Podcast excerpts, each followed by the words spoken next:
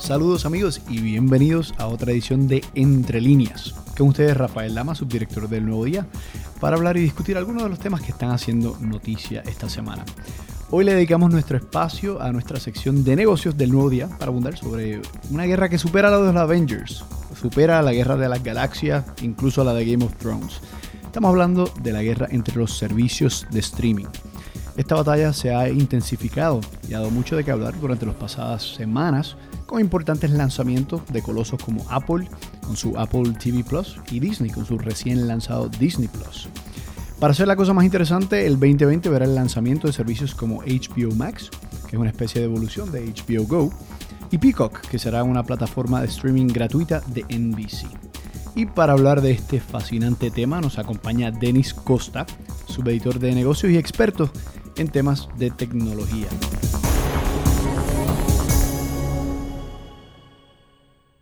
Saludos, Rafa, y a todos los que están escuchando allá afuera. Un gusto estar aquí. Bienvenidos a Entre Líneas. Bueno, Denis, hasta ahora el consumidor puertorriqueño está bastante familiarizado con, lo que es Netflix.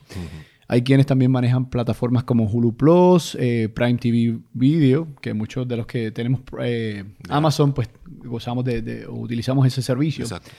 Eh, además de las aplicaciones individuales como FX y CW, por mencionar algunas. Eh, hace dos semanas lanzó Apple TV Plus. Eh, tú nos hablarás un poquito más sobre, sobre eso. Y el Disney Plus llegó al mercado estadounidense esta semana, pero según reportaron en la sección de negocios, no será hasta el 19 de noviembre que llegará a Puerto Rico. Antes de hablar de, Denis, de las bondades de cada una de, de estas plataformas, explícanos qué pasó con Puerto Rico en términos de la plataforma de Disney Plus. Bueno, eh, la, teoría principal, porque la, compañía no ha abundado sobre el tema, es eh, un problema de geolocalización. Este, hay ciertos mercados que cuando hacen estas plataformas streaming, hay ciertas licencias para ciertos mercados. Y pues como Puerto Rico, pues como estoy seguro que muchas personas que han tratado de comprar algo, eh, algún artículo en línea, se han dado cuenta, pues Puerto Rico en muchas ocasiones está en este, en este limbo en términos de, de mercado. En algunos, algunas instancias está en el mercado estadounidense y en otras eh, está en el mercado internacional. Pues tenemos una dinámica similar ocurriendo con esto del lanzamiento de Disney Plus. Lo que sí ellos han aclarado es que ya el 19 de noviembre, que es la semana de arriba, ya esperan lanzarlo al igual que otros mercados como Australia y Nueva Zelanda. Exactamente. El próximo martes, exactamente a una semana de haberse lanzado en eh, los Estados Unidos, ahora mismo hay personas que pueden ver Disney Plus en Puerto Rico siempre y cuando tengan un servicio de VPN, Virtual Private Network, eh, tales como NordVPN, por, por decirte un ejemplo, pero pues con la con el detalle que también para tener esos servicios hay que pagar una mensualidad. Claro. Así que si, si la persona se puede aguantar un poquito más a ver The Mandalorian, por ejemplo, pues eh, sale mejor esperando hasta el próximo martes. Hablando de Mandalorian, esa es una de las, eh, de las series originales ¿no? que va a tener el servicio de Disney Plus. Eso es correcto. Eh, Disney tiene un catálogo súper impresionante y envidiable. en términos del contenido que ellos van a tener, sabemos que van a tener catálogo de Marvel, Pixar, Star Wars, todas las películas obviamente de, Disney, ¿no? Este, las películas animadas. Eventualmente, háblanos de cómo ellos van a restringir este contenido a otras plataformas como en el caso de Netflix. Bueno, ya, ya empezaron a hacerlo. Este, cuando Netflix, eh, hay que tomar en cuenta que Netflix eh, comenzó hace 12 años. Y, y, por un tiempo larguísimo fue la única plataforma de, de, streaming de envergadura. Y pues estas compañías pues se vieron en la necesidad, se podría decir, de utilizar este canal pues para, para sacarle más eh, ingreso a su contenido y por esa razón pues Netflix tuvo las películas de Star Wars y las del universo de cine de Marvel por mucho tiempo. Pero ahora se han dado cuenta de que esta industria está creciendo a pasos tan agigantados que les conviene más tener ese contenido en su propio canal, en su propia plataforma. Ellos, te dicen, espérate, Netflix está haciendo muchísimo dinero de lo que yo creé, así que ¿por qué no lo hago yo? a través de mi propia plataforma de distribución. Así que pues, tan sencillo como pues no renovar el contrato de, de, de derechos a Netflix y este transmitirlo por su propia plataforma. Lo mismo ha ocurrido con eh, NBC Universal, por ejemplo que, ya anunciaron que eh, la serie de The Office ya no va a estar eh, transmitiéndose por Netflix ya para principios de 2020. Eh, lo mismo con Friends, que va a ir para la plataforma de HBO Max. Este, y, así por el estilo. Este. Ahora que mencionas eh, Friends, Friends ha sido uno de los principales atractivos. Eh, bueno, ellos tienen un catálogo impresionante también de contenido original y, de, otras plataformas, de otros productores. Pero Netflix, Friends en Netflix ha sido tan y tan popular que ellos, incluso cuando iban a retirarlo, hubo una petición de los fanáticos para que se para mantener. así que esto hasta cierto punto marca marca un hito, ¿no? En términos de, lo que puede venir por ahí para... Y los retos que, y los desafíos que puede enfrentar Netflix eh, con, contenido tan, tan popular como este.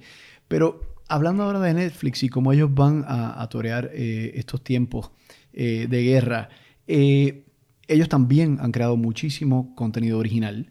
Eh, ¿Crees tú que esta va a ser la apuesta a futuro, considerando toda la deuda que han emitido para precisamente para eso? ¿Cómo, tú ves el futuro eh, en términos de todas estas plataformas que están compitiendo en un, terreno que estaba hasta cierto punto eh, no ocupado por ningún otro proveedor? Cierto. bueno, de la manera que yo lo veo, a Netflix no le queda de otra que apostar a su contenido original. Porque mencionaste Friends, aunque ellos no tiran números como tal de las audiencias, eh, es conocido de que Friends es un lo que llaman un driver principal de suscripción, de suscripción y, de, y, de, audiencia, lo mismo que con The Office. Eh, y entonces, pues ellos se han volcado en la producción de contenido original al punto de que nada más en el 2019 han gastado unos 15 mil millones o 15, o 15 billones este, en contenido original solamente. Eh, pero ellos se han dado cuenta de que... Ese es casi el doble del presupuesto de Puerto Rico. Prácticamente, exactamente. Pero ellos se han dado cuenta también que los, las ganancias que están teniendo en términos de audiencia se están achicando poco a poco.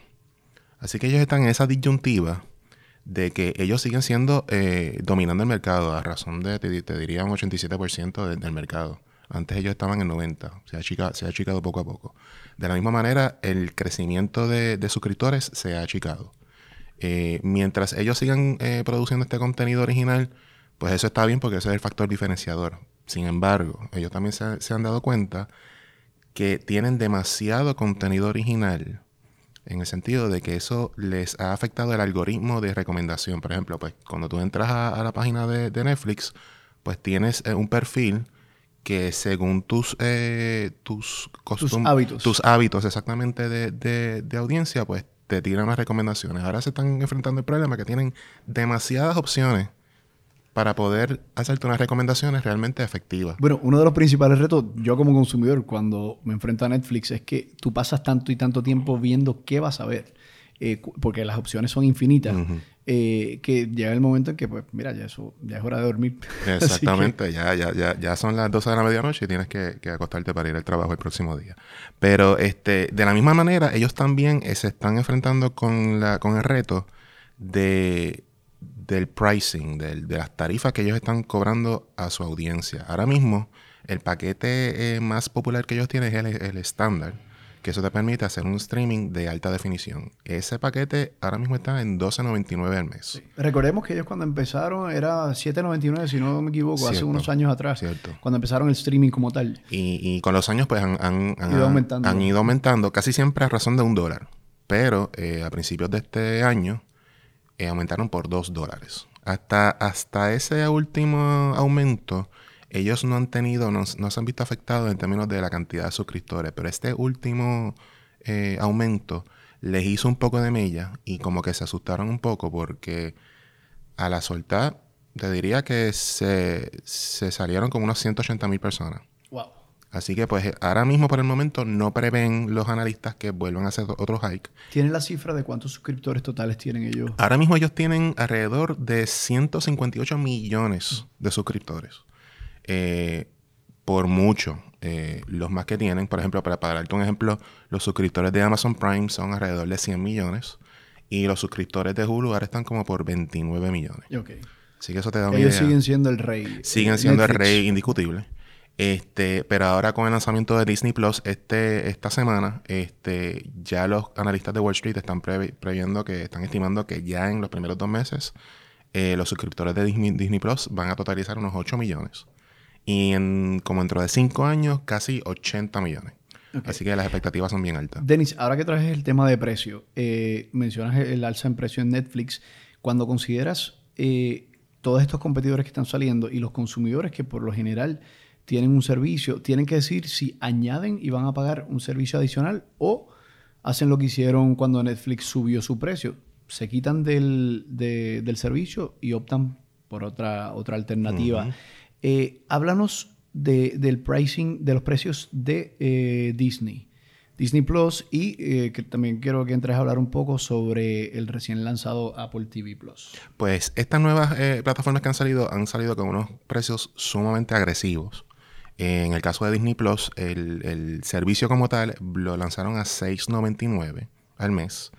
Y quizás más chocante, ellos también lanzaron un paquete bundle con Hulu y ESPN Plus, que es de deportes, a $12.99, que es el mismo precio que ahora mismo tiene Netflix el paquete estándar. Claro. Así que es básicamente una declaración de guerra. Y si tú eres un usuario de Hulu Plus, por ejemplo, te conviene eh, coger ese o suscribirte a ese bundle. Sí y tienes tres servicios por el precio casi de uno. Definitivamente. De la misma manera, Apple Plus sacó eh, su servicio a un precio de $4.99 al mes. Yo te quería hablar de, Apple Plus porque lo hice el trial eh, version por los eh, primeros siete días. y, automáticamente después de esos siete días, pues te suscribes si, si no te das de baja. Un poco eh, atraído por la The Morning Show, que es eh, la, serie de Jennifer Aniston y Reese Witherspoon, había leído eh, reseñas que básicamente crucificaban la, producción, pero pues me atrajo, obviamente estamos en el mundo del periodismo y es, una temática también que, trata con el Me Too, el movimiento de, de Me Too. Eh, súper interesante, pero lo que estoy viendo es que la, programación que ofrecen hasta este punto no es tan extensa. Son casi unos ocho, programas exclusivos. ¿Cuál, es la apuesta de ellos? Pues por lo que veo es, ellos han adoptado una estrategia similar a HBO hasta ahora. Eh, calidad versus cantidad.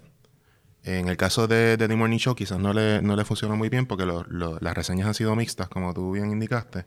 Este, pero en, en, ese caso, ellos tienen dinero para quemar, money to burn, básicamente. Ellos, e, ellos decidieron pues eh, utilizar esta, e, este catálogo limitado de series de prestigio con actores de renombre, pues como, como Jennifer Aniston y, Jason Momoa en el caso de, la serie de Sí. Este, y están pues probando las aguas, a ver cómo les va. Pero de que ellos tienen los recursos para, para eh, ampliar el catálogo significativamente, lo tienen. Lo interesante ahí también con Apple es que cada vez eh, ellos por crecen su ecosistema y cada pieza de ese ecosistema para tú formar parte de ella pues tienes que dar 4.99, si es el, el cloud para la foto pues 9.99 dependiendo del... Entonces ahí yo creo que ellos también tienen el reto de cuánto más la gente está dispuesta a pagar eh, por, todo lo que... por entrar a ese ecosistema exclusivo de, Apple. Eh, en términos de HBO Max, se supone que esto lance el, año que viene. ¿Cuál, ¿Cuál va a ser la estrategia? ¿Han discutido precios? ¿Cómo tú ves la oferta? Pues mencioné anteriormente que HBO eh, antes se conocía como cantidad, eh, calidad versus calidad.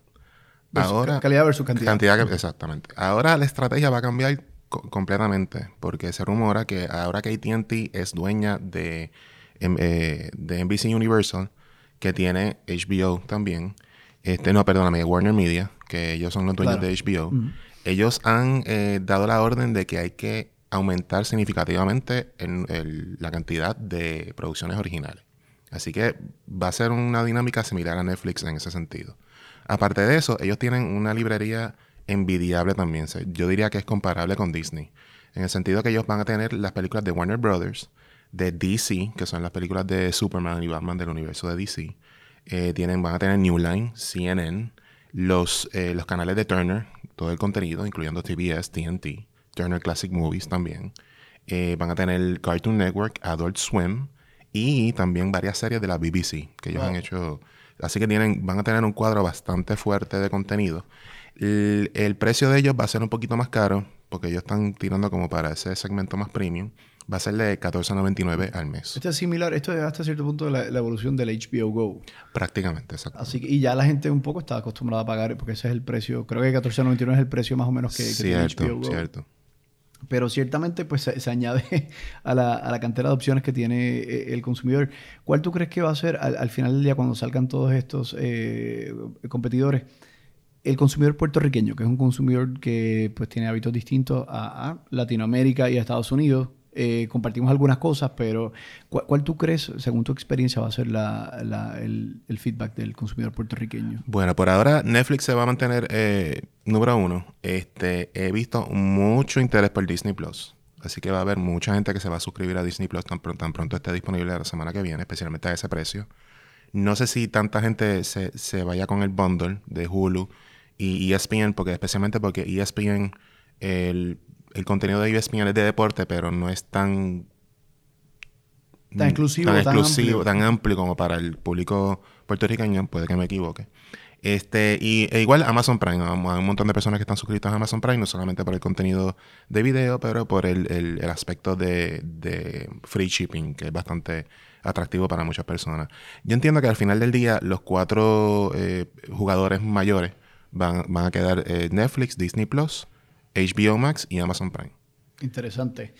Hablemos de cómo esta batalla, Denis, eh, del streaming, eh, el impacto que está teniendo a nivel global, pero también en Puerto Rico, sobre la industria de cable y el cable tradicional. ¿Cómo, tú ves eh, a nivel de tendencia que se va a comportar esa industria a futuro? Pues estamos viendo prácticamente la misma, el mismo proceso que ocurrió cuando la industria se transformó de televisión por antena a televisión por cable. Eh, se preveyó por, mucho tiempo de que iba a haber eh, esta, transformación de gente que se iba a desligar de los servicios de cable y este, abrazar el streaming, pero ha ocurrido más rápido de lo que incluso la industria se esperaba. Ahora mismo, este, este año fue que surgió ese, ese turnaround en términos de que hay más suscriptores de servicios streaming que de cable. Estamos hablando de 613 millones de suscriptores de streaming versus 556 millones de suscriptores de cable. Así que ya ese pivot ya ocurrió. Este, y sí, esto se va a ver, esto va, se va a aumentar, se va a intensificar en los próximos años.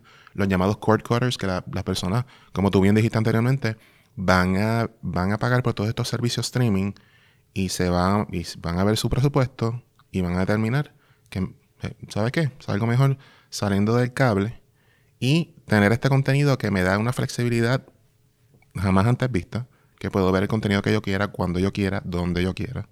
Así que estamos viendo una transformación bien parecida a lo que pasó con, la llegada de cable TV. Interesante también cómo las compañías, por ejemplo, en el caso de Puerto Rico, Liberty, que obviamente también gran parte de su negocio ahora es Internet.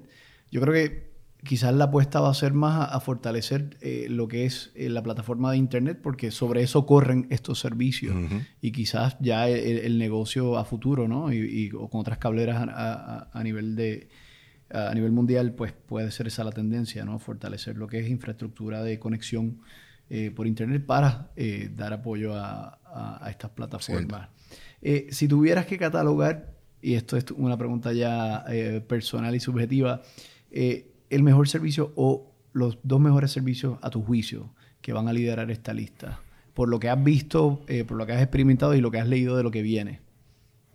Pues te diría yo que en términos de contenido ahora mismo eh, lo más fuerte sigue siendo Netflix.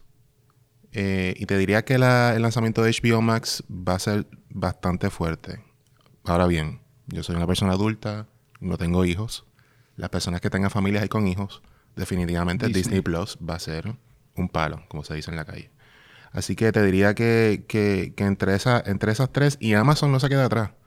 Amazon ha eh, fortalecido su contenido original bastante. Han ganado premios también por Han ganado premios por series como The Marvelous Mrs. Maisel y The, Man in the High Castle y también mi favorito que es Fleabag, que se los recomiendo a todo el mundo que lo vean. Este, así que te, diría yo que, que, como quiera esas cuatro tienen diferentes eh, opciones para cada tipo de audiencia. Y por eso dije anteriormente que esas cuatro son las que se van a, salir de, esta plétora de, servicios que han salido, incluyendo Peacock, que, no habíamos mencionado Peacock, que es el de NBC Universal. Claro. Que, también promete. Ese va a ser gratuito. Eh, no, han tirado, no han tirado detalles del, pricing como tal, del precio como tal, pero ellos, eh, ellos se están volcando también, eh, en este caso Comcast, que es la compañía matriz. Ellos van a sacar unas 15.000 horas de contenido a través de Peacock, incluyendo todo el contenido de NBC, de Telemundo.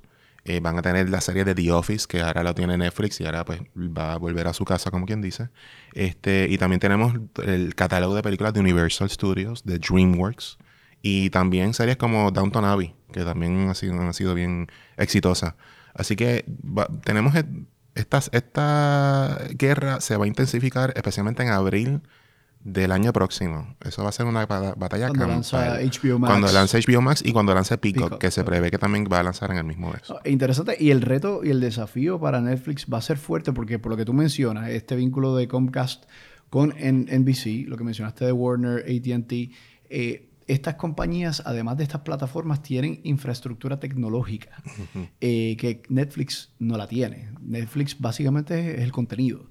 Así que va a ser interesante cómo ellos van a estar reaccionando a, estos competidores con esa, ese vaqueo, como quien dice. Y no solamente la tecnología, te diría que la propiedad intelectual. Porque en el caso de Disney, la propiedad intelectual de Disney es second to none. Star Wars, eh, todas las creaciones de, como tú mencionas, para los niños y para la familia. Exacto. Es, un must. Tienes, tienes Marvel, tienes Star Wars, que ahí te, te diría que entre las primeras 10 películas más taquilleras, 7 u 8 son de ellos. Este, tienes el catálogo de películas clásicas de Disney, que eso es, te diría que eso no tiene precio. E incluso tienen el, contenido de National Geographic para gente más adulta, tienen todos los documentales y, cosas así por el estilo. Así que eh, Netflix eh, eh, está en una situación, todavía está dominando el mercado, pero está en una situación bien retante. Este, y especialmente dado que, está gastando tanto dinero en hacer estas producciones originales y está en deuda, como tú dijiste al principio. Y pues se ha visto la necesidad de, de hacer estos aumentos en tarifa y ahora mismo no se, no se vaticina que, haya, que hagan otro aumento adicional. También se ha hablado de incluso eh, ellos introducir anuncios, contenido de anuncios, que, están, están viendo a ver cómo le pueden sacar más ingresos y seguir fortaleciendo su catálogo. Mm, interesante ver cómo ellos van a actuar y cómo van a manejar eh, los aumentos en suscripción, porque en la medida que sigan aumentando, más gente se va a ir. Eh, así que tienen el, el, reto está ahí. Bueno, Denis, eh, gracias mil por, tu tiempo y por compartir todo esto con nosotros. Ciertamente estaremos atentos a los desarrollos de esta industria en la sección de negocios del nuevo día.com, tanto en digital como en impreso y en la revista de negocios de los domingos. Gracias a nuestra audiencia por conectarse y hasta la próxima aquí en Entre Líneas.